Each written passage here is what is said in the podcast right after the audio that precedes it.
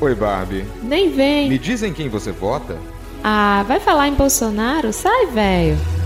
Quem não aprendeu, aceita que perdeu. Tá sem mandato.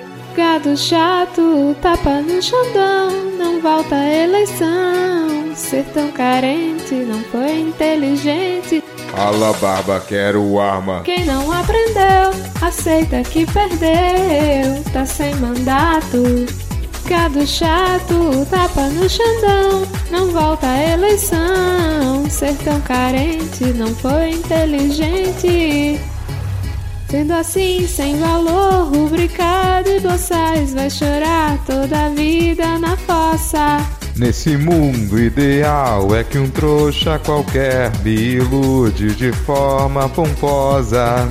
Você pode aceitar ou pro Planalto e chorar.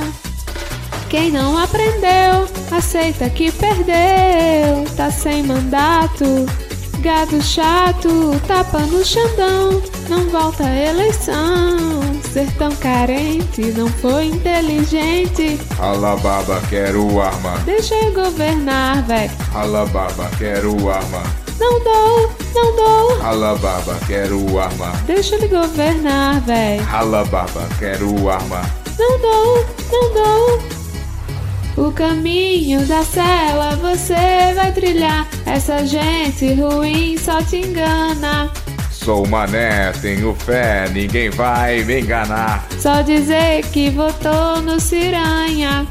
Você pode aceitar ou pro planado e chorar.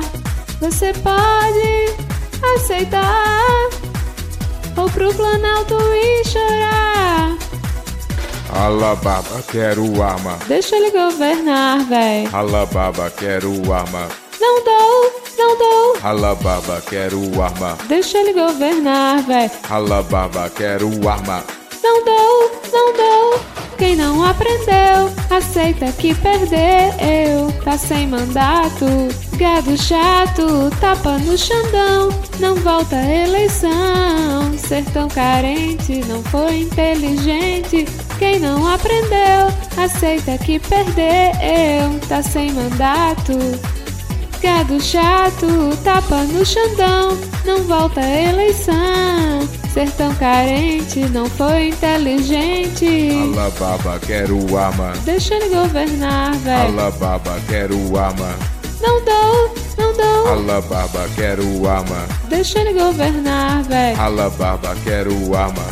Não dou, não dou. Você pode superar, véi. Não paro, o poço não tem fundo. Ah, bicho, se fode aí.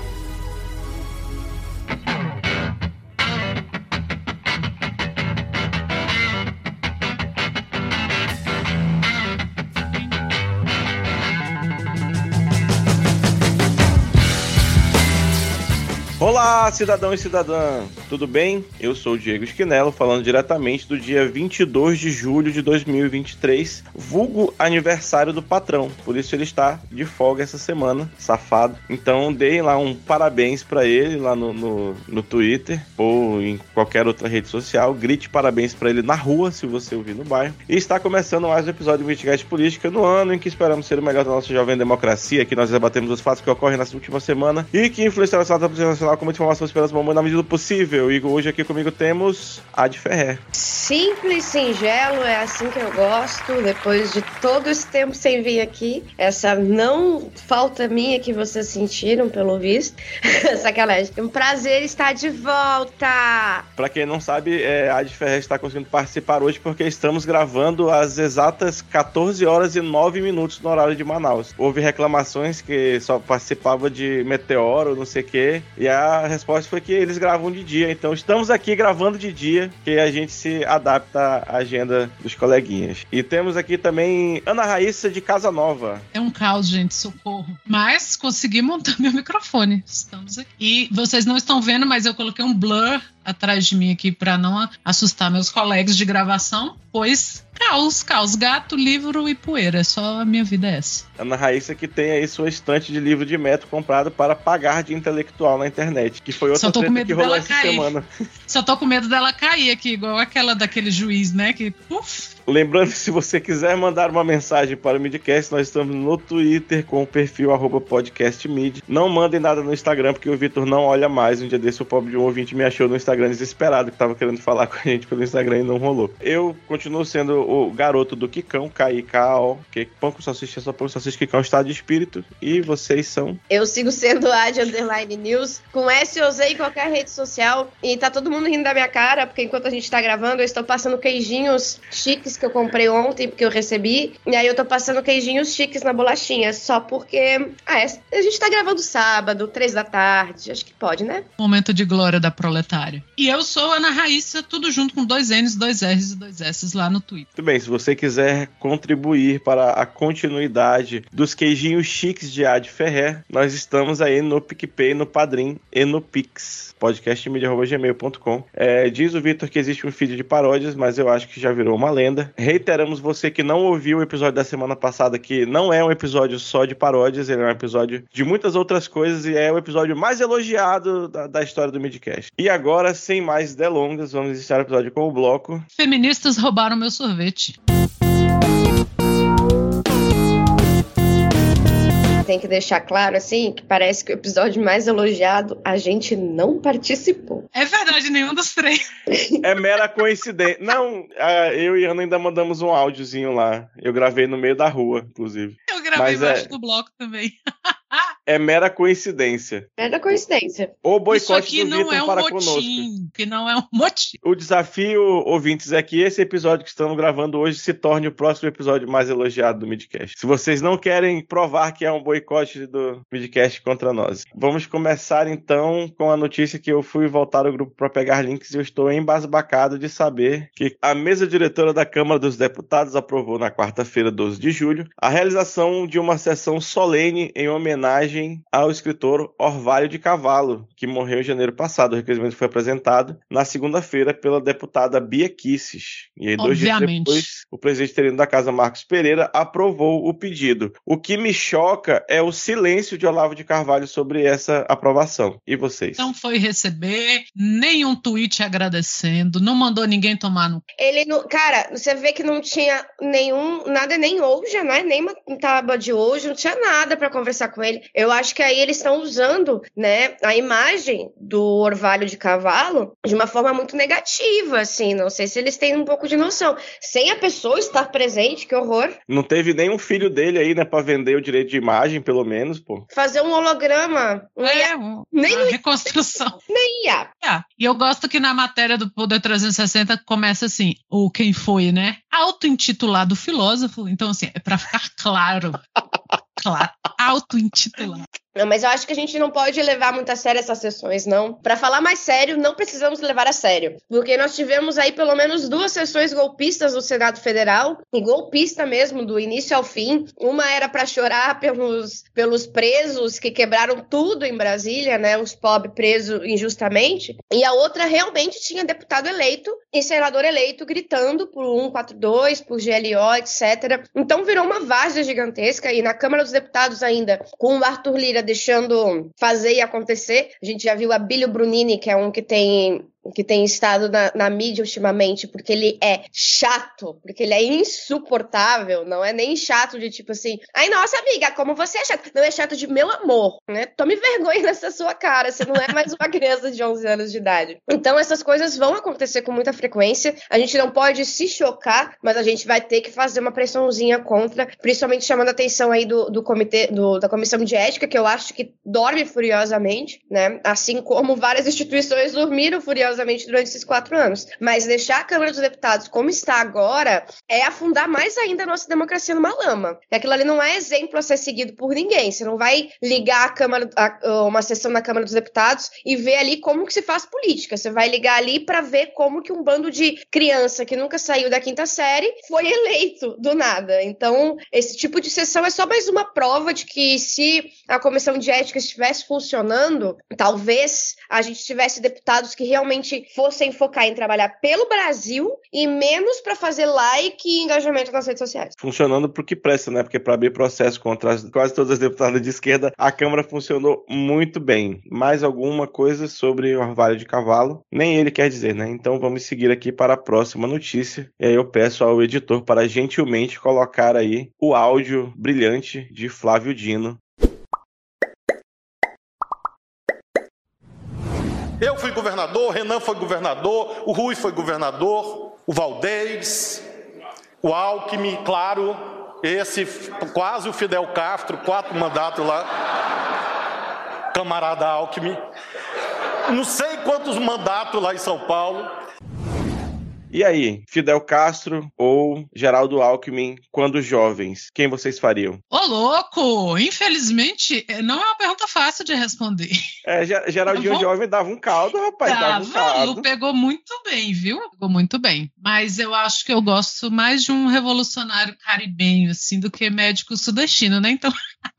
Um ponto pro Fidel. Ana Raíssa sempre Coisa. sábia. Hum? A gente tem que tirar essa visão monogâmica da nossa cabeça e dizer um ou outro. Por que um ou outro? Por que não um e outro? Fica aí a reflexão para você. Aproveita que já tá fazendo um e outro e já bota os Cienfuegos dentro junto no, no balaio também, que ajuda, né? É um, um outro revolucionário cubano lá. Por que Enfim, não, Pula? Não sei por que é discutido tão longe. Aqui do lado, as coxas daquele homem. Oh, Deus. O tripé. Só lembro do tripé macroeconômico. Nesse momento, a Ad perdeu tudo. Ai, ai. Eu olho pro Lula e eu sei. o Haddad, pô, agora, agora Porra, você Já que a gente já falou de liberal, não é? É, Vamos falar aí. de Haddad? Já que a gente tá falando sobre o Alckmin, por que, eu não posso falar do Haddad, né? Ele tocando violão, coisa mais linda na Natuza, na Natuza Neri. Tocando violão no programa de Natuza Neri e olhava para ela com aquela cara assim de eu vou te seduzir, que é uma cara que ele tem muito característica, assim.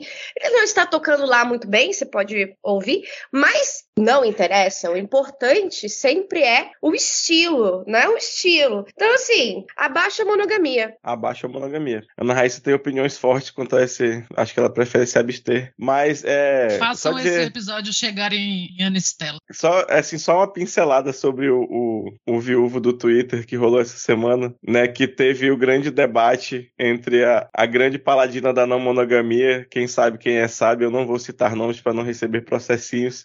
mas eu achei lindo o tweet. Eu tive, tenho que comentar que falou que queria colocar a Paladina da não monogamia e a Adreia do Não Inviabilize num, num ringue e só sair uma viva. E decidiria ah. o futuro da humanidade.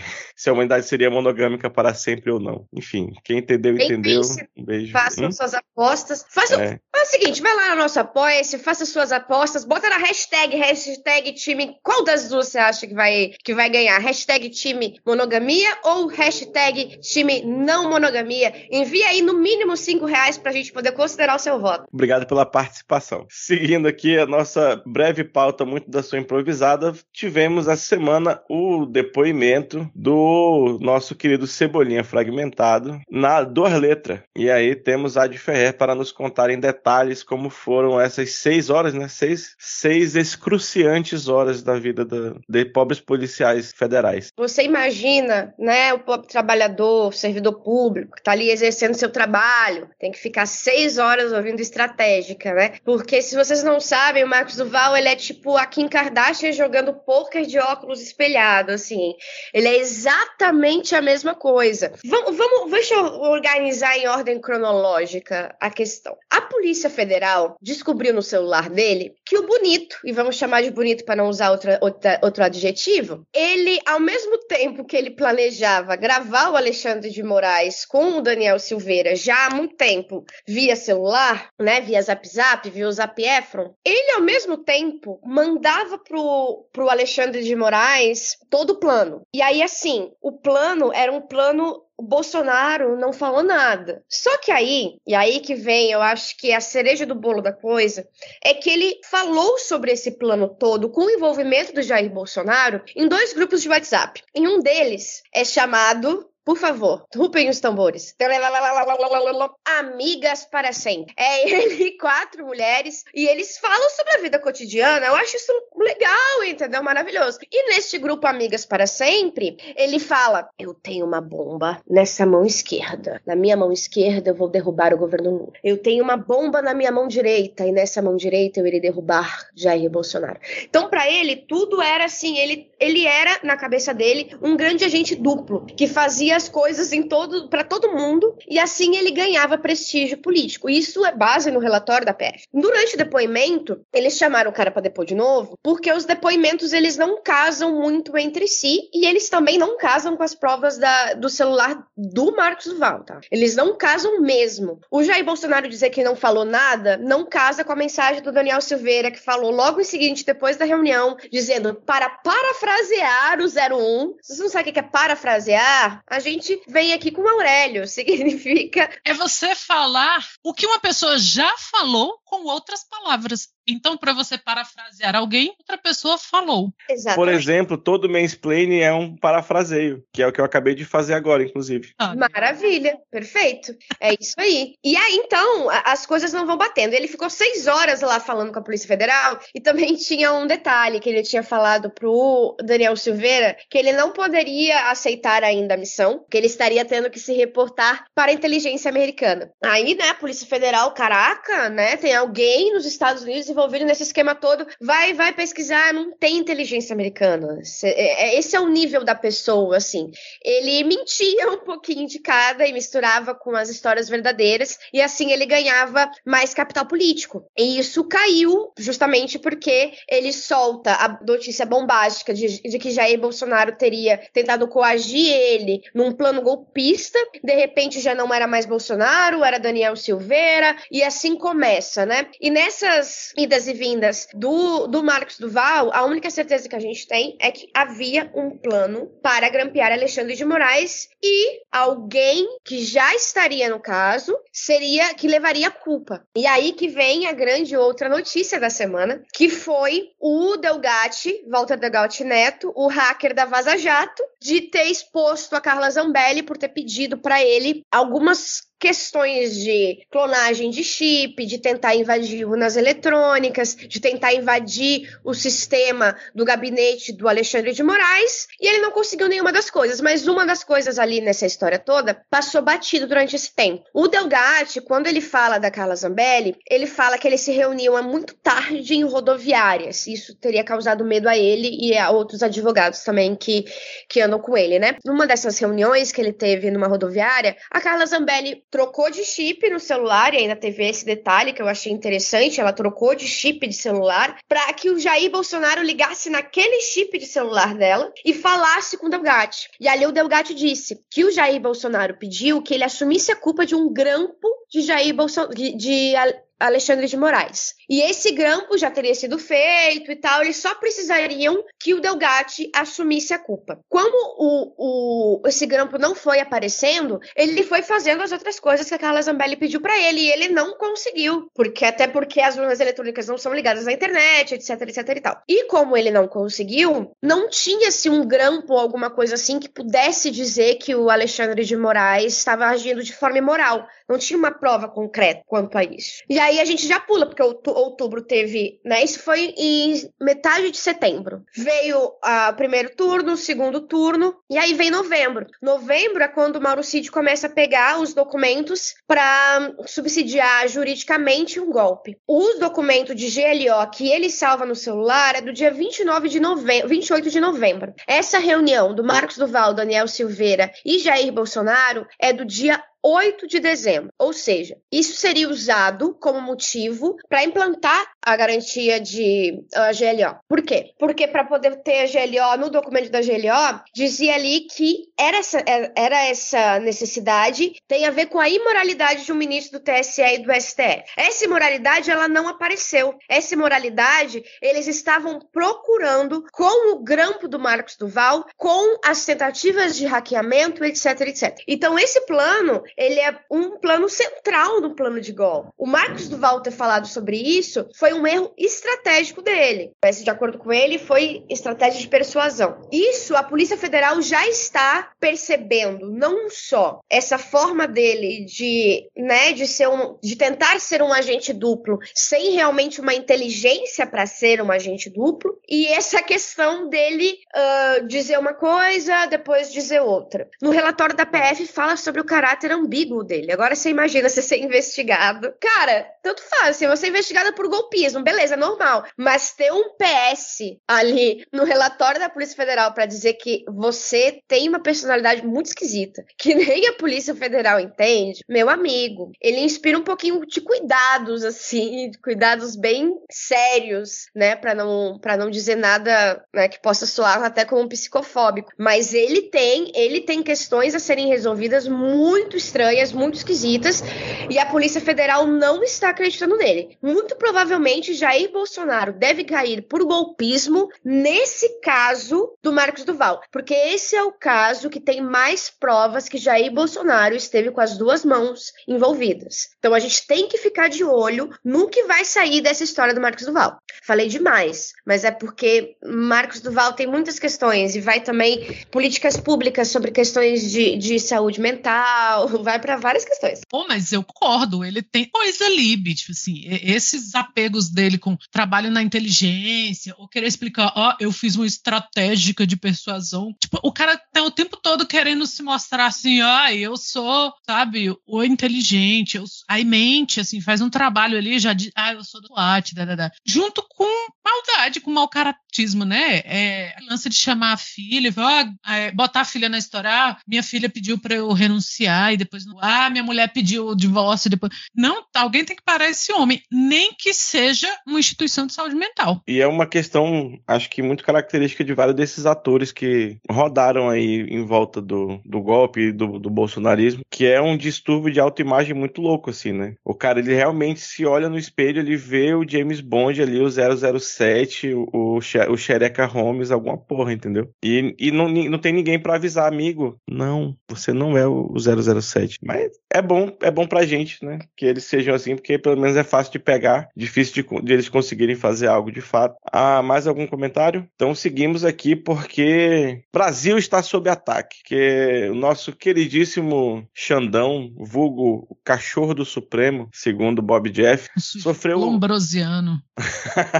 Eu amo o Lombrosiano. Um sujeito lombrosiano. Enfim, Xandão estava em Roma com a família, ah, acho que é a passeio, né? Não sei, provavelmente a passeio. Ele foi dar uma palestra numa universidade. É o jeito de juiz falar que foi tirar férias. Nada. Então o Xandão foi dar uma palestra, levou a esposa e o filho, e aí tinha é, três paulistas com sobrenome italiano que se acha europeu, que acharam mandar, acharam uma boa mandar um, um volta pro teu país aí, atencione pickpocket.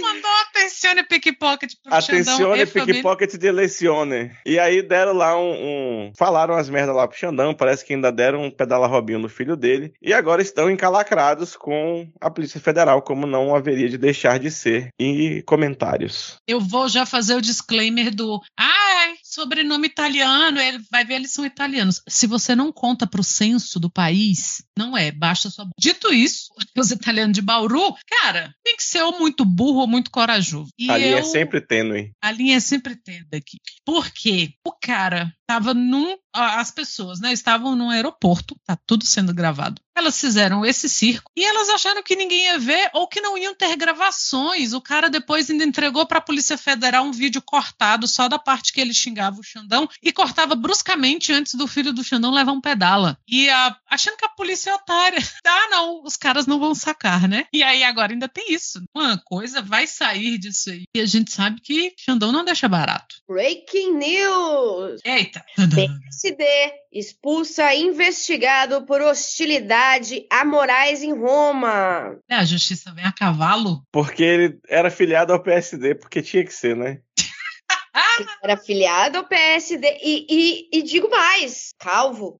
Veja, sempre, calvos do meu Brasil, sejam como Vitor. Não deixem a calvície entrar na mente de vocês, né? Sejam sempre na sua cabeça como pessoas cabeludas. É maravilhoso. Mas eu vou ter que discordar um pouco de Ana, porque eu não acho que é coragem. Não acho que não há uma linha tênue nesse caso. Eu acho que há burrice extrema do início ao fim nesse, nesse caso. Porque, bicho, cara, já é muito complicado você fazer isso. Tipo, você chegar a uma pessoa qualquer mulher anônima e você ficar gravando para xingar ela dentro do aeroporto. O aeroporto tem uma segurança assim absurda. Já é extremamente complicado você fazer isso. Na frente de uma sala VIP, em que a segurança é mil vezes pior, meu amigo, sabe? Tipo, meu amor. Pior ainda é ser um ministro do STF. E pior de ser um ministro do STF é o ministro do STF que é conhecido por não respirar errado. Você respira errado contra a democracia, você vai ver o que vai acontecer com você. A gente fala sobre ele pensando, putz, não posso cometer crime contra a democracia. E isso é ótimo, gurizada. Isso é ótimo, isso não é uma reclamação, não. Isso é ótimo. A gente tinha que ter um juiz linha dura para segurar a democracia, caso contrário, ela não segura. Eu lamento informar-lhes, mas com pessoas de, dessa forma que nem Jair Bolsonaro era, somente um, um, ministro linha dura vai, vai conseguir segurar a democracia, como, como de fato segurou. Mas, cara, é muita burrice. E pior ainda é você dar um, o, o, seu depoimento da Polícia Federal e dizer: Eu só dei um empurrão no filho dele. E aí você ah, tá. tudo bem, agora tudo. de 10 segundos para provar que você só deu um empurrão no filho dele. Aí a Polícia Federal, que tem acesso às imagens na íntegra do aeroporto de Roma, e não, bolsomínios, o aeroporto de Roma não vai permitir que libere todas as imagens, sabe? Meu querido, isso tem a ver com segurança, né? Ninguém é. Isso não é várzea, meu amor é segurança de aeroporto. Isso é coisa, é outro, é outro nível. Ainda faz esse negócio e aí vai o advogado. Calma lá. O advogado vai na CNN ontem, porque a Polícia Federal provou que tava, né, que aquele vídeo ali, o vídeo tinha 10 segundos, nós precisamos então que vocês mandem um vídeo maior. Ah, não temos. Não, mas peraí, vocês informaram a Polícia Federal que vocês chegaram gravando porque ele estava passando do limite. Não, não estamos entendendo. Então, a coisa não não tava indo, não tá indo. Aí vai o menino na CNN, o advogado do cara, dos caras, né, do casal. Ah, então, né? Pois é, acho que pode ter sido um tapa, né? Mas também não sei, não sei dizer. O, o, o meu cliente falou que não era, né? E acho estranho, porque só a Polícia Federal tem acesso às imagens. Meu amor! Que ótimo meu amor. Hoje o sol não apareceu. Lindo. Segurança de aeroporto e segurança de Palácio do Planalto e segurança de, de coisas nesse sentido, elas são secretas, sigilosas, porque passa imagina um ladrão descobrindo os detalhezinhos de um aeroporto. Imagina uma pessoa que quer explodir um aeroporto que nem vocês quiseram explodir, né, bolsominions amados, há um pouco tempo atrás, sabendo todos os detalhes de segurança do aeroporto. Imagina se tivesse soltado imagens do circuito interno do Palácio do Planalto antes do 8 de janeiro, sabe? É, é loucura da cabeça, completamente fora da casinha. E é burro, burro no ponto de vista, tipo assim, tantas. Se, se você tá amargurado com a vida, se você quer reclamar, vá pro Twitter reclamar. Porque é muito mais difícil Alexandre de Moraes pegar. Fica a dica. Não vá na cara dele. Porque ele vai olhar para você, ele vai saber a sua cara. E já era. Você não quer ser pego pelo Alexandre de Moraes? Faça no Twitter em anônimo. Mais difícil. Dá mais trabalho pro homem. E ele vai gostar de caçar você, hein? E eu fico com pena do pobre do, do Xandão, porque ele foi pra Itália e achou que ele ia o quê? Comer uma palha italiana, que não existe na,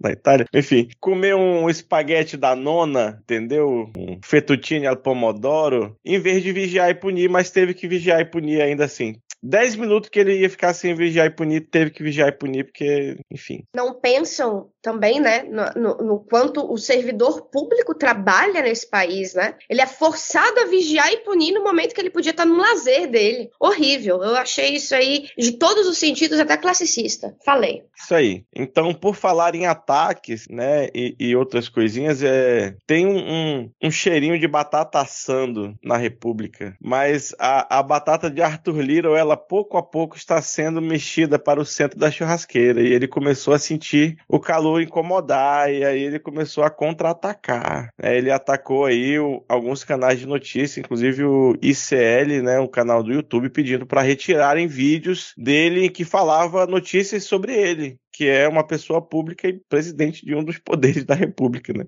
Aparentemente não quer que falem dele nem do anjo dele, entendeu? E aí teve uma, uma comoção, sobretudo na mídia independente, né, em apoio ao, ao ICL, teve um baixo assinado e tal, mas o, o menino Liro, ele continua é, metendo o famoso processinho à torto e à direito em quem quer que ouse falar dele. Aqui vai uma dica para o governo federal e você que trabalha com marketing, faça que nem o ICL fez nesse caso. Que esse caso foi um sucesso de agitação na internet, não apenas por ele ser um caso extremamente complicado de censura de um presidente de um, de um dos poderes do, do país, mas ele foi um, um case de sucesso de fazer chegar e em outras bolhas e explodir a nossa também, né, com, com esse assunto. Então, o governo federal, prenda, Secom, alô, João Willis, João Willis. Cara, esses casos aí do, do tá? É foda porque, assim, a gente, não é só ele que fica numa gorra de emoções. Nós também. Por motivos opostos. Ele quer escapar e a gente quer que ele se ferre. Teve o, o caso, esse caso do sério, teve o caso das agressões e do suposto estupro contra a mulher dele. Eu não tô falando suposto por não acreditar nela, não. É porque, como está em ação também, não posso ir embora. Eu não... Até porque ele gosta de processar e a gente aqui, a gente não tem advogado no Midcast para poder apoiar, né? Então, se você for advogado, fica a dica de ajuda aí, por favor. Obrigada. Mandando DM pra nós. E, assim, toda hora aparece um, sabe, um 45 do segundo tempo, alguém tira o dele da reta. É, e você vai ver alguém é amigo do primo, já trabalhou com a irmã, já. E ele está sempre pronto para mandar o famoso processinho, né? Tem o caso do de. Eu acho que, que eu tive notícia pelo menos umas três vezes. Ele distratou o oficial de justiça que foi levar alguma intimação, alguma coisa, e ele faz os caras esperar e nunca volta. Ou ele distrata mesmo. Então ele tá sempre nessa. Nós fazemos coro aqui ele não devia nem ter sido eleito, quanto mais ter sido eleito e reeleito presidente da Câmara. Caralho, que inferno esse Eu não aguento mais Arthur Lira existir, assim. Ser esse grande entrave que a gente tem para tudo. É o cara ir pra TV para ficar falando que não é achaque. Nada, nada é tão achaque quanto você falar que não é achaque, né? Nada é tão verdade quanto você querer que notícias saiam do ar, que as pessoas não citem seu nome, que veículos não veiculem informações. Então, ele vai ser vítima daquele, como é que é? O efeito Streisand. É, olha, não é para falar sobre isso, e aí todo mundo vai atrás. E quanto mais desestabilizado ele estiver, mais feliz eu estou. Mais alguma coisa sobre o Little? Eu acho que vale muito dizer e lembrar, né, que o Arthur Lira e aliados estão de olho em alguns ministérios. E tudo bem, é, faz parte da nossa política, né? Uh, normalmente esses grandes caciques do Centrão sempre têm um jeito de tentar pedir ministério e tal e coisa, mas é bem interessante onde tem sido o foco do Arthur Lira e dos seus aliados, né? Homens negros, é mulheres, né? Já tem, a gente já tem poucas mulheres nos, nos ministérios, mas é elas que eles querem o, o posto e colocarem homens, normalmente, brancos, politicamente calvos, etc e tal. Então, é interessante de ver também a forma como ele tratou a ex-mulher e como a ex-mulher uh, fala sobre as a forma como ele tratou ela durante o tempo de casamento e a própria babá fala em, em depoimento. E para ver a, a, forma como ele como tem lidado também com as mulheres uh, na política, né? Tem, tem aí um paralelo bem interessante para se fazer. E interessante dizer também fica Ana Moser, fica Silvia Almeida, fica Anísia Trindade, fica o caralho quatro, o Arthur Lira que vai para puta que pariu. E interessante que ninguém fica de olho nos também nos cargos do União Brasil, né? União Brasil, esse, esse grande partido né, da colisão de paz e do governo que não vota com o governo, é uma delícia. Ninguém tá de olho, né? Então, interessante de ver também. Uh, também interessante de ver de quem os ministros que têm tomado ataques não só do Arthur Lira e aliados, mas com pessoas do lado de Arthur Lira e aliados, também tem as mesmas características. Então, a gente começar a ver que as coisas elas não são por acaso, não. Elas têm uma questão também ideológica por dentro, e essa ideologia, ah, 90%, para estar bem baixo, é misógina. É, eu, eu não tinha tentado, de fato, para isso que a Ad falou, que o ataque é direcionado para essa galera. Eu achava que é. É porque a mídia fala tanto, ah, é porque o orçamento da, da saúde, não sei o quê. Mas tem o turismo também, né? Por exemplo, que é comandado por um homem negro. Tem o Silvio Almeida, que também já estão. A grande mídia já está se mexendo para atacar, é, acusando um professor universitário de ser acadêmico, por exemplo. Mas é isso aí. Grandes acusações da história. Barbie é feminista. Quem mais? Bolsonaro é fascista. Oh. Prendendo ninguém. Mas por falar em fascismo, queridíssimo senador do grandioso estado do Ceará, Eduardo Girão, resolveu dar um girão. É o girão do girão. Girando, girando, girando. Pô, Vamos aqui no Twitter dele. Rumo à ONU! Não temos mais democracia e o mundo precisa ser alertado disso. É, é porque tá em caixa alta, né? Estou embarcando para Nova York amanhã, sexta-feira, 21 do 7, uma delegação de senadores e deputados brasileiros formalizarão ao meio-dia, junto ao embaixador Sérgio França do Brasil na ONU, uma denúncia da escalada de arbítrios e abusos em curso no nosso país, que tem presos políticos, jornalistas, empreendedores religiosos e até parlamentares censurados e perseguidos. O documento assinado por 52 congressistas tem cerca de 50 páginas. O desrespeito aos direitos humanos e a Carta Magna do país ecoa forte na alma no coração dos justos, e esse martírio precisa ter fim. Paz e bem. Ele vai levar 52, é, vai levar uma delegação daqui para Nova York para entregar um documento para o embaixador do Brasil na ONU. Para fazer denúncias. Agora ele está muito preocupado com abusos e arbítrios e a democracia não existir, né? É outro caso que eu não sei se ele realmente acredita nisso ou é show. E eu vou apostar no show, porque é o girão, né? Então é show, é teatro, é palhaçada. Ele não sabe usar o espaço depois da vírgula. É um martírio ler um tweet dele. Martírio, tudo junto, inferno, sabe? Cara, pra fazer, sabe, todo esse show pra emular isso, ah, vamos fazer denúncias na ONU. Ah, desculpinha para dar rolê, sabe? Para dar rolê, para agora esse teatro aí. O girão é tal qual aquele meme do cavalo em cima da árvore. É uma coisa inexplicável. Como que foi parar lá esse animal? Porque, porra, Ceará. Tá que Brasília não tá muito melhor. Que, até que Brasília está pior. Mas por que, Brasil, a gente faz isso? Olha o nível desse Senado, olha o nível desses senadores. É o segundo senador Lelé da Cuca que a gente tá falando hoje aqui, ó. Biruta das ideias. Foi de pica-pau esse há tempo. Foi de pica-pau. Ó.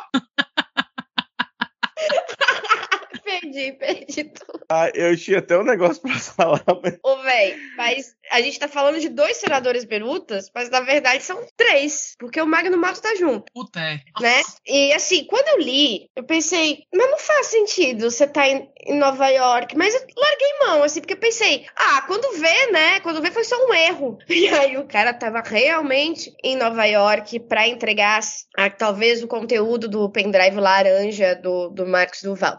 Mas o Eduardo Girão é uma pessoa muito interessante de se analisar. Ele é performático, ele é showman, assim, ele é o showman espírita, que é o pior tipo de showman. E com todo respeito aos espíritas do Brasil, ele é muito, muito interessante porque ele sempre se vende como um independente. Ele era o independente na CPI da Covid, ele agora é o independente na CPMI do golpe, o independente que fez uma sessão no dia 30 de novembro de 2022, com o deputado e senador gritando: Bolsonaro, acione 142! Bolsonaro, acione 142! Logo depois que o Ives Gandra apresentou qual era a visão dele do 142. Então não tem como ser, tipo, apenas 142, aleatório, que eles estavam gritando ali. Era na visão do Ives Gandra Martins, que é o cara que subsidiou também, to juridicamente, todos os documentos de golpe que a gente tem, que é a minuta de GLO no celular do Cid e a minuta de estado de defesa que, a gente, que acharam na, na casa do Anderson Torres. Pelas ideias daquele cara que foi chamado naquela sessão. A sessão também que eles choraram pelas injustiças que são feitas com os presos no dia 8 de janeiro, também foi chamada pelo grande dependente senador Eduardo Girão. E o senador Eduardo Girão também aparece em outras questões também. O George Washington da bomba, e eu acho que eu tô falando assim, as pessoas não estão entendendo da onde que eu tô tirando tudo isso aí, né? Mas se vocês não sabem, eu tô desde janeiro estudando e catalogando questões golpistas. E eu tenho mais de 600 páginas com provas de que vocês são golpistas. Então eu tenho essas, essas coisas bem na minha cabeça e eu lembro perfeitamente, tenho aqui anotados. Se eles quiserem, até posso dar as provas e os links que provam o que eu tô falando. Mas o grande dependente senador Eduardo Girão, a gente não sabe ainda se ele respondeu, por exemplo, o cara da bomba, o George Washington. Ele, no dia em que ele se reuniu com o cacique de Sererê, o Alan Diego e outras pessoas para poder organizar essa questão da bomba, ele logo em seguida ele mandou uma mensagem no Instagram do Eduardo Girão, falando para chamar os CACs. Por que, que um cara da bomba iria chamar você, ó, senador independente, para chamar CAC para cometer golpe de Estado? Ó, senador independente, né? Começa a ficar estranho, as coisas começam a ficar estranhas. Não é o único senador que a gente vê essa, essa mesma questão. A gente falou de Marcos Duval, a gente falou também agora há pouco do, Mar, do Magno Balta, que tem vídeos chamando para as manifestações de 8 de janeiro, gente. É impressionante, assim, a cara de pau. A gente tem a senadora Damaris Alves, que também é impressionante a cara de pau, porque o Wellington Macedo, que dirigia o carro para colocar a bomba no caminhão-tanque para explodir o aeroporto de Brasília,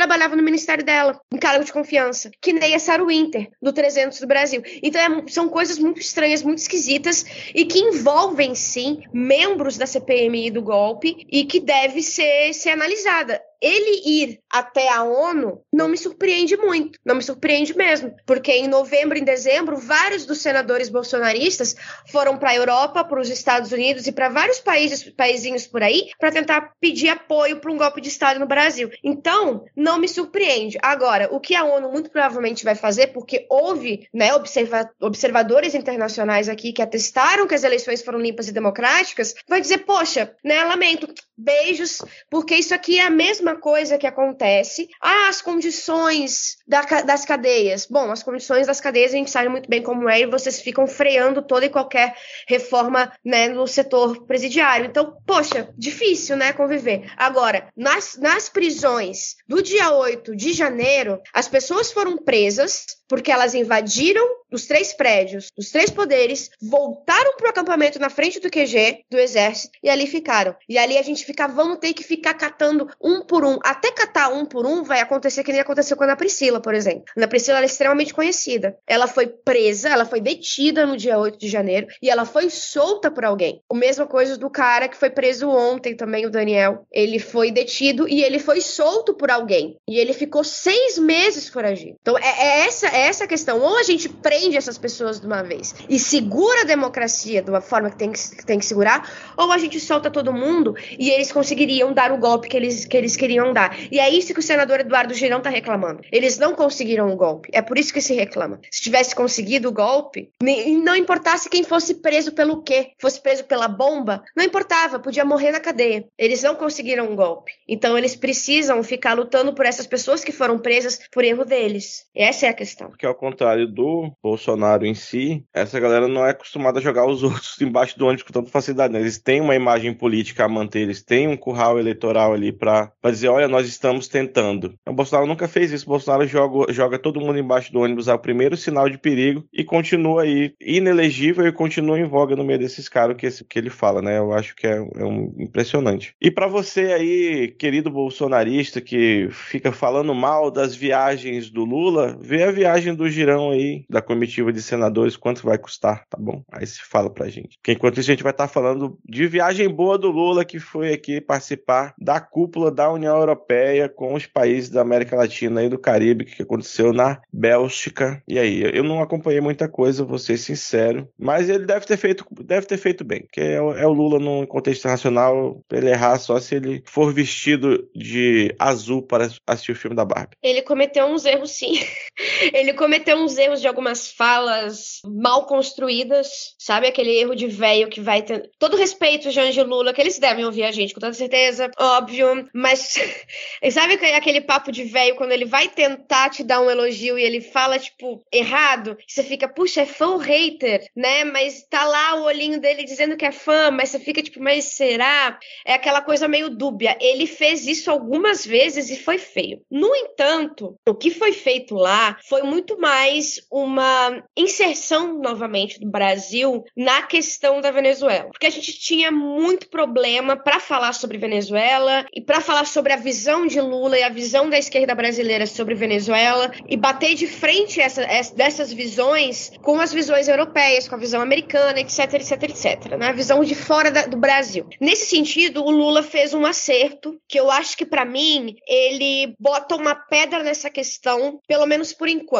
Ele, eles e outros líderes lançam aí um, uma nota pelas eleições limpas e democráticas na Venezuela e o Lula vem com essa ideia de observadores internacionais na Venezuela, na tranquilidade, na paz, na boa, e assim derrubando as sanções, né? Essa negociação que ele fez ali, ele muito mais pensou no povo venezuelano do que Jair Bolsonaro e companhia, que ficam gritando contra Maduro à torto e à direita. Eu não concordo com a ideia do, do Maduro estar aqui com pompas a, a, pela polêmica, pela polêmica mesmo, e por você alimentar a extrema direita. Só que quando você você vem com essa ideia, bom, então o problema é desconfiança das eleições, então tá, então a gente vai negociar aqui com o Maduro, que você sabe que eu me dou bem, todo o mundo inteiro já viu que eu me dou bem com ele. Vamos negociar com ele eleições limpas? Vamos, vamos negociar com ele pra gente ficar observando para ver se aconteceu mesmo? Vamos lá, vamos dar, uma, vamos dar um alento então para essa parte da população venezuelana que tá lá sofrendo sanção, é contra o governo e não consegue bater de frente. Então vamos dar um alento também para esse povo. Beleza, vamos lá, vamos fazer. E aí ele recebeu crítica de quem? Jair Bolsonaro. Porque o correto para ele não seria negociar um tipo de democracia na Venezuela que fosse pro bem do povo venezuelano. A ideia dele era usar o povo venezuelano e Maduro, Nicolás Maduro, para criar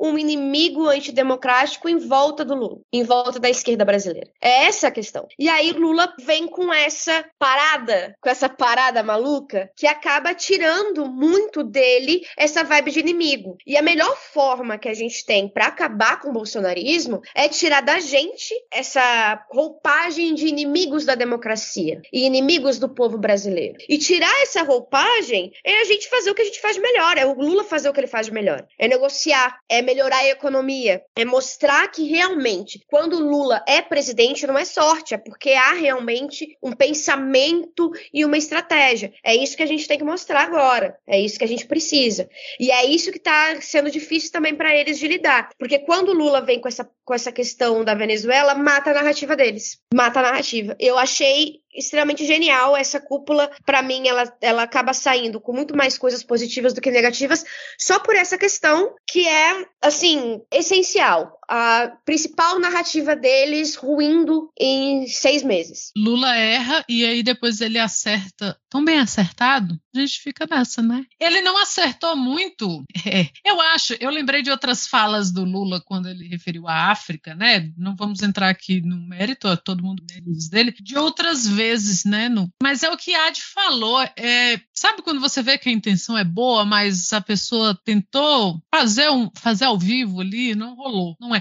Só que esse, esse se explicar é muito desgastante, principalmente por causa da nossa mídia, porque a mídia vai pegar em cima disso. Ele não vai pegar no fato de que o Lula abalou a base dessa narrativa bizarra de que ah, eu, a Venezuela, né? Não, ele vai pegar, ah, o Lula falou tal coisa de africano sobre a escravidão e tal. É a mídia, né, gente? Nossa maior inimiga interna. Mas nessa nós não vamos concordar com a extrema direita, mas tem isso. Então, cada deslize é um holofote imenso. Aí o Lula acerta pra caralho. Aí a gente tem que ficar trazendo isso aqui. Olha, onde o Lula acertou pra caralho. Porque se for pra ficar batendo no que a mídia já tá fazendo, sem receber um centavo aqui, não faremos isso. Então, acho que a Adi falou muito bem sobre isso, porque tem uma parte da esquerda também que não suporta ouvir falar em Venezuela. Mas é importante a gente ouvir por esse viés que a Ad trouxe, de que, ah, não sou amigo dele, então beleza, então vamos, vamos colocar observadores internacionais, vamos ver de qual é essa eleição, vamos fazer um acordo com ele, a gente faz uma parte e ele promete eleições limpas e, e a, a própria população da Venezuela né, se acalma também, tem um alento. O Lula tem muito disso. Quando se fala em política internacional, a mídia e a população né, já comprou muito disso do ah, mas a gente bancou Porto em Cuba, o Brasil bancou Porto e não sei aonde nunca foi pago.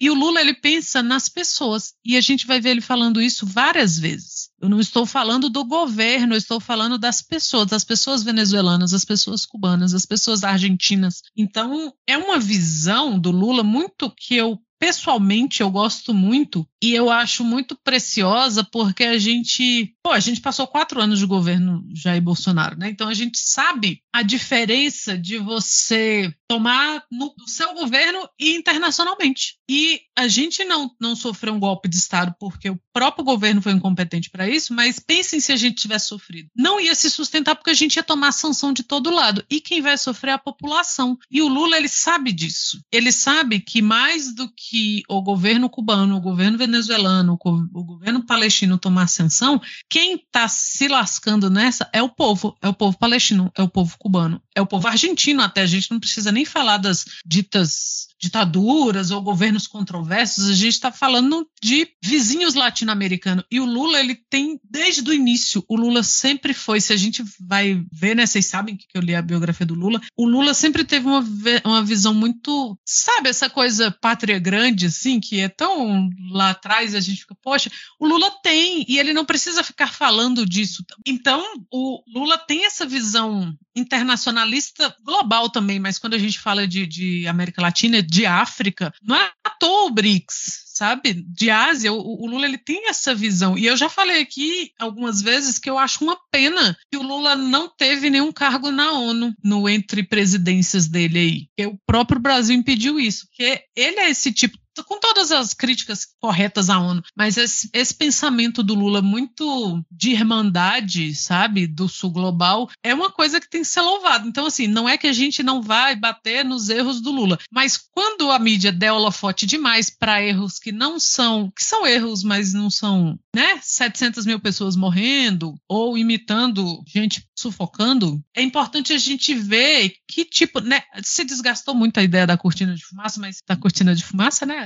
mas o, o que é que o que é que a mídia está escondendo por trás dessa fixação em Lula errou porque usou uma palavra sim ou se atrapalhou nas ideias e usou, né? O que é que está por trás disso tudo? Porque o Lula não está é viajando não tem fazendo outra turismo. coisa para falar mal. É, não tem outra coisa para falar mal. E vai chegar o dia que vão falar mal da roupa dele, porque ainda não falaram, mas o que vai ser difícil porque o homem está muito bem vestido, hein? Tem gente que fala, que fala mal da roupa de Janja. Não, morreu por dentro uma pessoa dessa, não tenho a mínima noção. A mulher tá sempre impecável, minha gente. No próximo tópico aqui a gente vai falar da, dela e tem a foto que tem assim três mulheres brancas vestidas de branco, um negócio super sensal e a Janja tá lá com uma sainha azul plissada, o um negócio, entendeu? Babá, babá. Só uma correção, são hum. quatro mulheres de branco. Quatro, é... perdão, é. E é que a última aqui ela meio que sumiu no fundo assim do. Nossa, é mesmo. É, então, assim, para tentar deixar o ouvinte saber muito bem o que, que é, elas estão em tons pastéis. A Janja está em tons quentes, destacando-se do fundo e destacando-se das outras. Eu achei de um toque sutil, muito interessante, assim, semiótica. Semiótica, porque elas estão naquele papo brega de como parecer elegante, e cortes retos, poucos detalhes, cores neutras. Janja meteu uma saia plissada, belíssima, cabelo solto. Tem uma de cabelo solto, outra ali, mas de Janja parece todas de lente, Sim. provavelmente. Gente, de óculos. Ó, ela respondeu aqui, uma seguidora, a Barbie de Jacarepaguá, mandou assim: Poxa, esqueceram de mandar a paleta de cores pra JJ, porém, lindo look. Aí ela, exatamente o que eu falei. Gata, eu acho que você você não tem que pedir desculpa por você ser original, entendeu? Você não tem que pedir desculpa por você se destacar das outras, meu amor. Você tem que se destacar mesmo. Porque eu estou apostando em você como nossa Cristina Kirchner. Tem, Tá tenho vendo? vontade também. Mas pra quem não sabe do que se trata, nessa cúpula aí que rolou, houve o encontro da Aliança de Cônjuges de Chefes de Estado e Representantes da América Latina e Caribe, a ALMA. É, hoje em dia eu acho que não é mais Coincidência ou não, né? É. Hoje em dia não é mais tão comum essa questão do, do papel da, da- dos cônjuges, né, do chefe de Estado, da primeira dama e tal, mas durante muito tempo era uma questão muito importante relacionada a, a trabalho social, etc e tal, né, tinha. E aí a, gente vê o governo Lula resgatando a política em todas as suas facetas, né, não é que ah, a Janja vai receber um, sei lá, um salário para fazer nada, mas é, ela, ela tem um papel, né, o cônjuge do chefe de Estado tem um papel a desempenhar na sociedade enquanto uma pessoa pública, enquanto uma pessoa que tem influência, que pode, inclusive, influenciar a cabeça da pessoa que manda na, na, na porra, da- na porra toda. É que graças E a Deus esse é o que papel- Janja tem fazendo. E esse papel tem passado muito longe de roubar cachorro, De matar peixe. matar peixe, envenenar imã. Então, assim, já não tá acabando com a natureza, já tá mil vezes melhor. Não, e pra mim Janja cresceu bastante aí na, na minha concepção, porque no dia 8 de janeiro Janja levantou assim, GLO não, GLO Foi. Estado. A gata tava de olho no que a galera tava pedindo. Porque a galera estava pedindo isso desde o dia. Porra, eu vou, eu vou chutar desde o dia 31 de outubro, tá? Mas eu acho que isso aí, ó, vem de anos já. E ela sabia disso. E ela sabia dessa movimentação nas casernas. Ela é uma pessoa que, para além da esposa de Lula, ela tem noção do que ela tá falando, ela tem noção do que, do, do que ela tem nas mãos e do- das coisas que estão acontecendo ao redor. E isso é imprescindível. É uma militante Era- histórica do PT também, né? Sim, tem é. formação sociológica nessa suficiente, mais suficiente para isso. Uma primeira dama, ela não pode ser uma primeira dama calada, né? Ela não pode ser uma primeira dama que fica ali de, de enfeite pra presidente falar bom dia menos pra minha mulher, né? Tipo, a, a Janja, ela tá ali com, com uma pessoa que realmente entende da máquina pública, entende de gente, entende de povo, e isso é imprescindível. E um beijo pra nossa ouvinte, que se não for, se não é ouvinte, vai ser a partir de agora, porque eu estou atraindo. Eu estou atraindo aqui que você é a nossa ouvinte. Jogamos pro universo aqui, hein? Tá manifestando. Manifestando. Bom, encerrado aqui o nosso pré-bloco, falando de assuntos que não interessam nada à vida cotidiana do brasileiro, vamos agora passar para o que de fato importa, que é Copa do Mundo de Futebol Feminino. O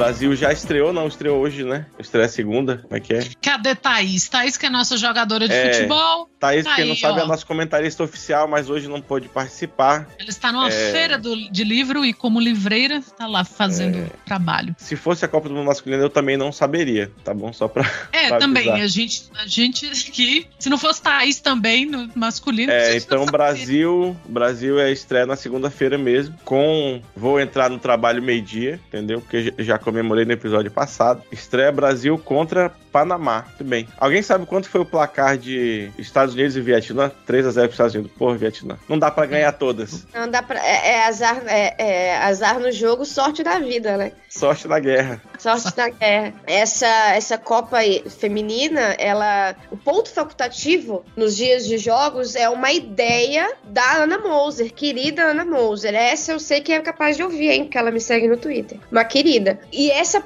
essa questão do, do ponto facultativo, eu lembro de 2002, quando era três da manhã que a gente tinha que acordar pra assistir jogo. Não tinha aula, não tinha nada. E a gente curtia pra caramba. E, foi, e eram momentos assim de. Pô, agora eu vou ser muito filosófica, entendeu? Mas eram momentos de, de união de família, sabe? Tipo, meu pai me acordava um pouco antes, com o café da manhã pronto, pra gente assistir os três juntos na cama futebol. Então, poder criar isso com o futebol feminino, ele também é proporcionar para que o povo tenha essa, essa, essa coisa sentimental com o futebol feminino, como tem com o masculino. Cara, as meninas são muito, muito garra, assim, elas são muito ponta firme e acho que tem tudo pra, pra gente ganhar essa Copa. Eu tô torcendo porque é a última da Marta. E acho que a Marta merece esse, esse final de, de, de Copa sendo campeã novamente. E, só quero dizer uma coisa: tá trazendo muito trabalho pros fóruns de hominho, né? Então também tá acabando com o desemprego. Você vê como é que é. Futebol feminino, cara. Nunca foi tão difícil ser homem neste país quanto na semana que começou a Copa do Mundo Feminina e estreou Barbie. Os caras estão muito preocupadas. Ana Raíssa teve a paixão essa semana de dizer: Até eu que não gosto de futebol estou empolgada com a Copa. Eu falei: Não é que você não gosta de futebol, você não gosta de homem. É diferente. Verdade. E correto. É, e correto, sabe? Vou perder a Copa que Rainha Marta vai levar? Não vou perder.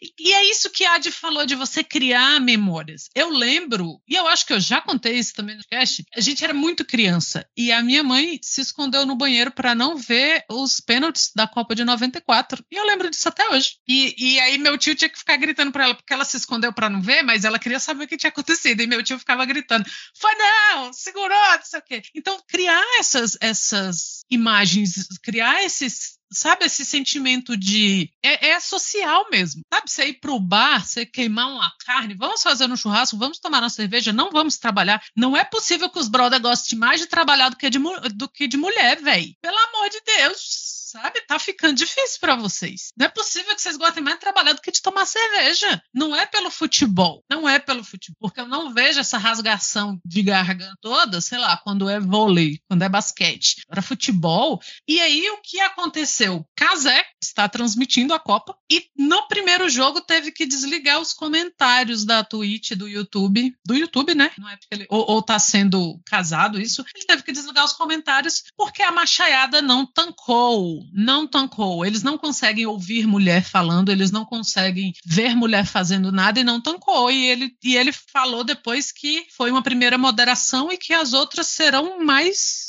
cruéis ainda. Então, Casé também vigiando e punindo. E educando, né? Eu acho que o, que o Casimiro ele tem um papel educativo para essa galera, porque muitas vezes, para alguma uma parte do público dele, ele é o primeiro contato com esse tipo de discussão. Sabe? De não, pô, vamos respeitar as minas, vamos ver as minas jogar. É, ou então, sabe, questões várias, assim, quando ele falou, pô, o Casimiro votou no PCB, votou no primeiro, no primeiro turno para o PCB e ele falou: porra, o segundo turno é o Barba, mas eu vou votar na Manzana no primeiro. E o mundo não acabou. Olha só, olha só.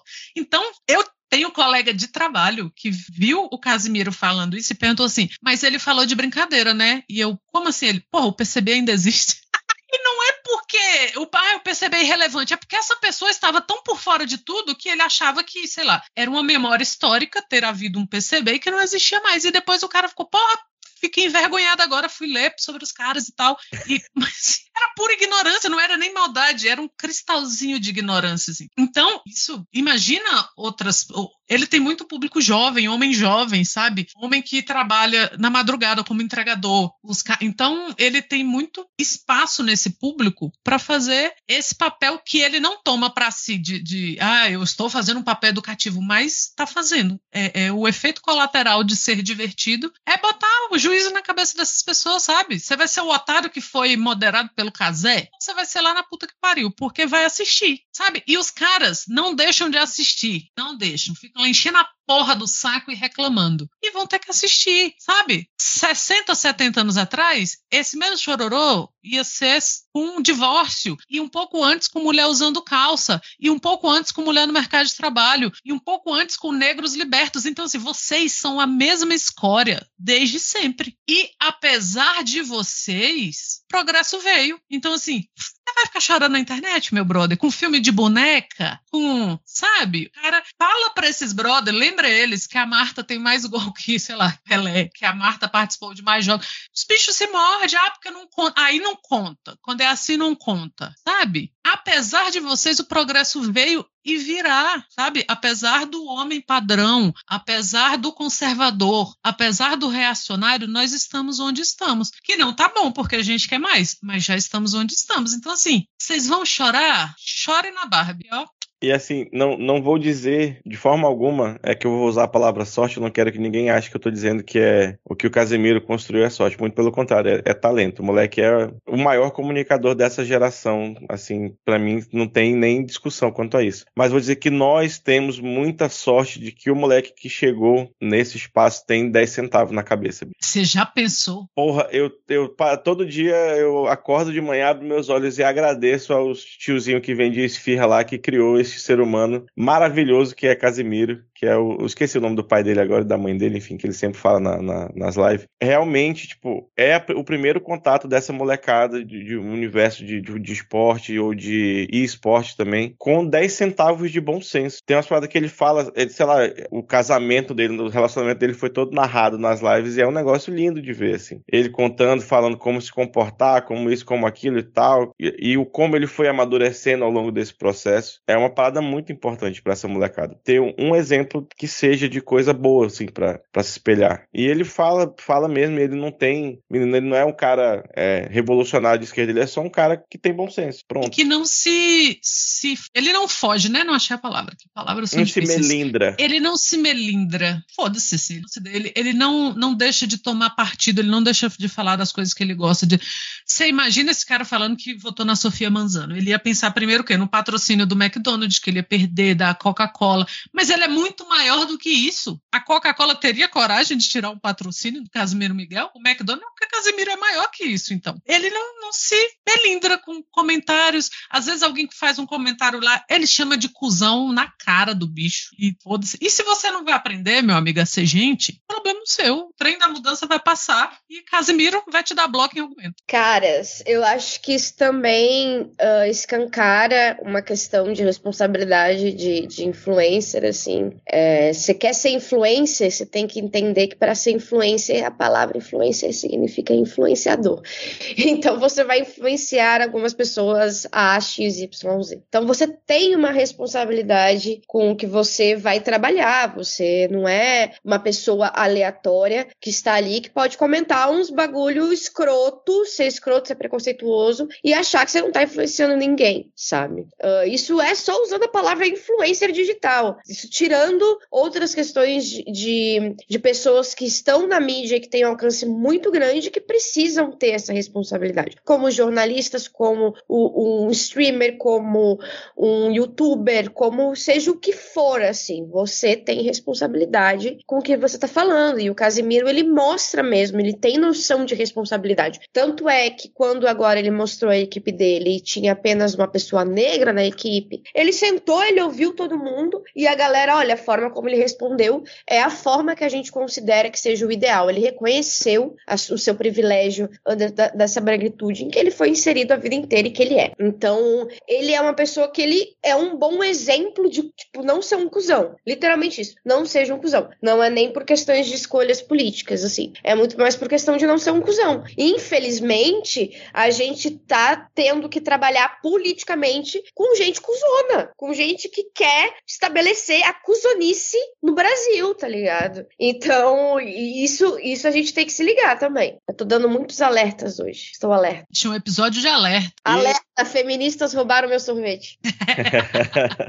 e é isso aí, vamos torcer para as meninas, vamos ganhar esta Copa, se tudo der certo. Marta Já merece. Já que a outra tem 20 anos, né? Que ninguém ganha. Né? Marta merece mais do que qualquer um do, dos velhos que se aposentou agora na Copa Masculina jamais ah. mereceu. Então, vamos colocar nossas energias positivas. Mas seguindo aqui o nosso programa no banhado em lágrimas de homens calvos de meia idade, estreou o filme da Barbie, a maior golpe de marketing, pelo menos dos últimos cinco anos que eu tenha visto assim, um negócio, um fenômeno, um fenômeno fantástico. E teve gente com o bumbum doendo. Ficou com o bumbum dodói, né, gente? Muitos ficaram. Mesmo antes do filme estrear. E eu li em algum lugar, acho que foi o Pablo Vilaça que falou que foi a maior quantidade de gente no mundo que foi ao cinema numa quinta-feira desde um dos, sei lá, não sei o que, dos, Avengers. Eu não vi ainda, mas é da Greta, claro que eu vou ver. E se não fosse pela Greta e pela Barbie, eu iria ver só pelo Chororô, porque, bicho,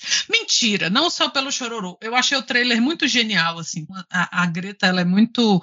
Mas o backlash tá sendo uma delícia, porque é, aquele caso de que falem mal, mas falem de mim, mas tá levando gente pra caralho pro cinema, sabe? E tem sido umas coisas. Eu ouvi umas coisas muito legais, assim, na internet. Uma moça falou que saiu para correr de um short rosa e tinha, vinha outra moça se exercitando também no caminho contrário, passou por ela e falou: Hey Barbie! E ela, ah, Hey Barbie! E Véi, por que, que isso não é legal? Sabe? Porra, quando é os caras vestidos de, de, de, escudo de Capitão América, camiseta com escudo de Capitão América, ninguém fala nada. Aí agora, ah, não. É, gente de esquerda falando que, ah, porque a Barbie é um símbolo do capitalismo. Ah, tá. O Capitão América, não. Capitão América não é, não. Homem-Aranha, seu inimigo da vizinhança, não é na sua vizinhança e, e na puta que pariu no Brasil, não, meu brother. Tá falando de Nova York, sabe? Ah, pelo amor de Deus, deixa eu ser feliz com o da Barbie. Quem não quer ver o Ryan Gosling e a Margot Robbie, gente bonita, olha só, tudo rosa, acabou com a tinta rosa no mundo, vocês viram isso? Sério?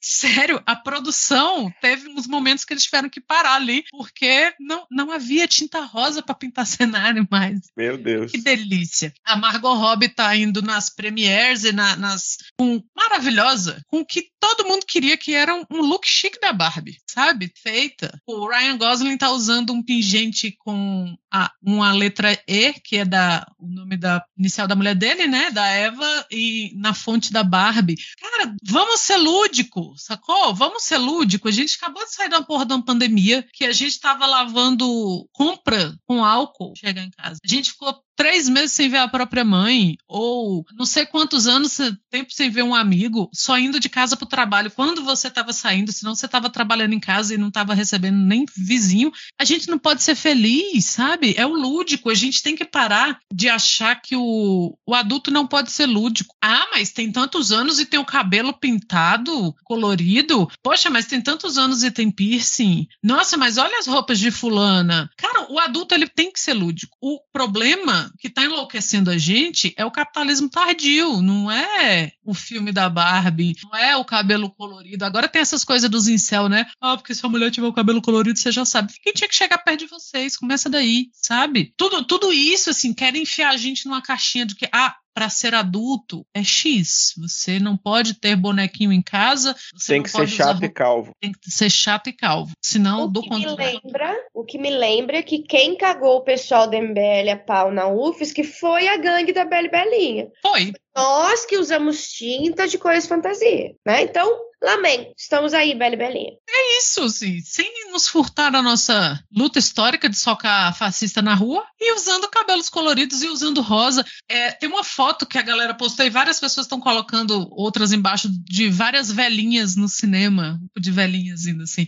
Vamos ser lúdicos. Ah, mas a Barbie é um símbolo do capitalismo. E o que não é? Porque quando tem relação, não tem relação com o público masculino, não vou nem falar com que tem a relação com o público feminino, mas se não tem relação com o público masculino, aí não pode. Não pode ser lúdico, não pode ser engraçadinho, né? Camiseta do Capitão América pode, camiseta do que pode, o cara achar que ele é o, é o Homem de Ferro pode. Agora, a mulher ir de rosa ou ter alguma coisa lúdica que faça sucesso aí não pode, sabe? E ah, todo mundo então, se não é estritamente lúdico, aí eles estão apelando para o quê? Para a grande fantasia do poderoso chefão. Aí tem um monte de bocó na internet falando que está assistindo o Poderoso Chefão. Assista, sabe? Cala a boca. Senta e assiste um filme de três horas e fica três horas calado. Deixa o mundo em paz. Deixa as pessoas assistirem filme. Deixa as pessoas cantarem musiquinhas. Deixa as pessoas se vestirem de rosa, saírem com os amigas, os amigos para assistir. Comer pipoca rosa, sabe? Não é isso que vai levar a, a engrenagem do capitalismo mais longe, não. A gente precisa desse refresco. A gente acabou de sair. Aí do outro lado você tem um filme que também está recebendo ótimas críticas, que é sobre o criador da bomba atômica, e as pessoas estão menos preocupadas com um cara que literalmente tentou acabar com, sem querer, coitado, todo lance, né? Achar que quem vai acabar com, a, com o mundo é a Mattel. Porra, foquem direito no que tem que ser focado. Aí o cara acha que, que ele assistir Tarantino é menos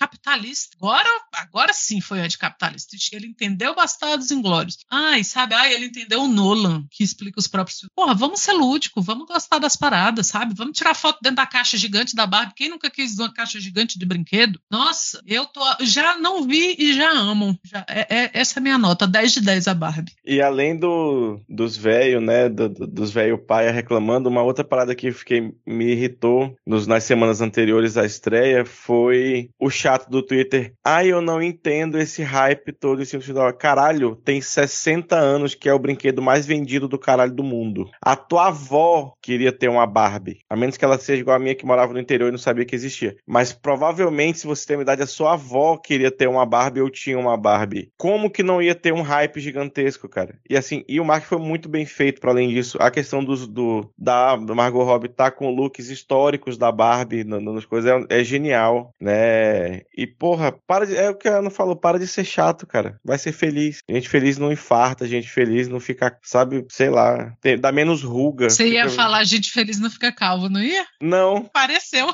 Você falou, gente feliz não fica. Às não, vezes eu, fica, né? Infelizmente, é, às vezes temos fica, aqui o nosso é. cal. É. Ou talvez eu fosse não percebi, porque eu fui falando quando eu, eu vi, eu, pera, não. É, enfim. Eu acho que é, por, é exatamente por isso que tu falou que o filme é tão necessário, sabe? Porque são gerações e gerações de meninas que, cara, queriam ter a Barbie, mas ao mesmo tempo que queriam ter a Barbie, se divertiam com a Barbie, também sofriam com muita pressão de estética com relação a ela, sabe? E é por isso que pegar esse filme, que atinge todas as gerações de meninas vivas hoje e botar ali com uma coisa mais disruptiva, com uma coisa que, tipo assim, cara, se aceite, tá ligado? Todo mundo é bonito por como é. Eu não assisti o filme ainda, eu peguei alguns spoilers só. Eu não assisti o filme ainda porque ele não é feito para criança e ninguém ficou com o meu filho para essa Barbie poder assistir Barbie, né? Então fica aí também o questionamento, quem fica com os filhos das Barbies para que elas possam assistir Barbies. Mas toda toda a problematização desse desse filme, ela também partiu da ideia de que o filme era apenas mais um filme da Barbie. Porque, não sei se vocês sabem, gente, mas filme da Barbie tem pra caramba. Pra caramba. Muito, muito filme da Barbie. Por que, que esse faz, faz, faz tanto sucesso, fez tanto sentido na cabeça de muitas pessoas?